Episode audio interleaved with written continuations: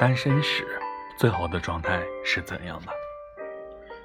王尔德说过：“爱自己是终身浪漫的开始。就算别人是成双成对，而你孤单一人，但也别忘了，始终要讨好的那个人还是你自己。你一个人的时候，可以看书、看电影、逛超市、去旅行，也可以去看画展、吃火锅、发呆、唱歌、去看海。”当你完全适应了一个人的状态，你也可以从内心深处感受到自己传递出来的从容和坦然。我一直都觉得单身最好的状态，就是像他明天就会来那样期待，像他永远不会来那样生活。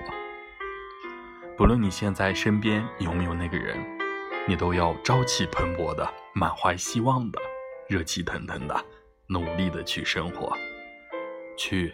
过好余生。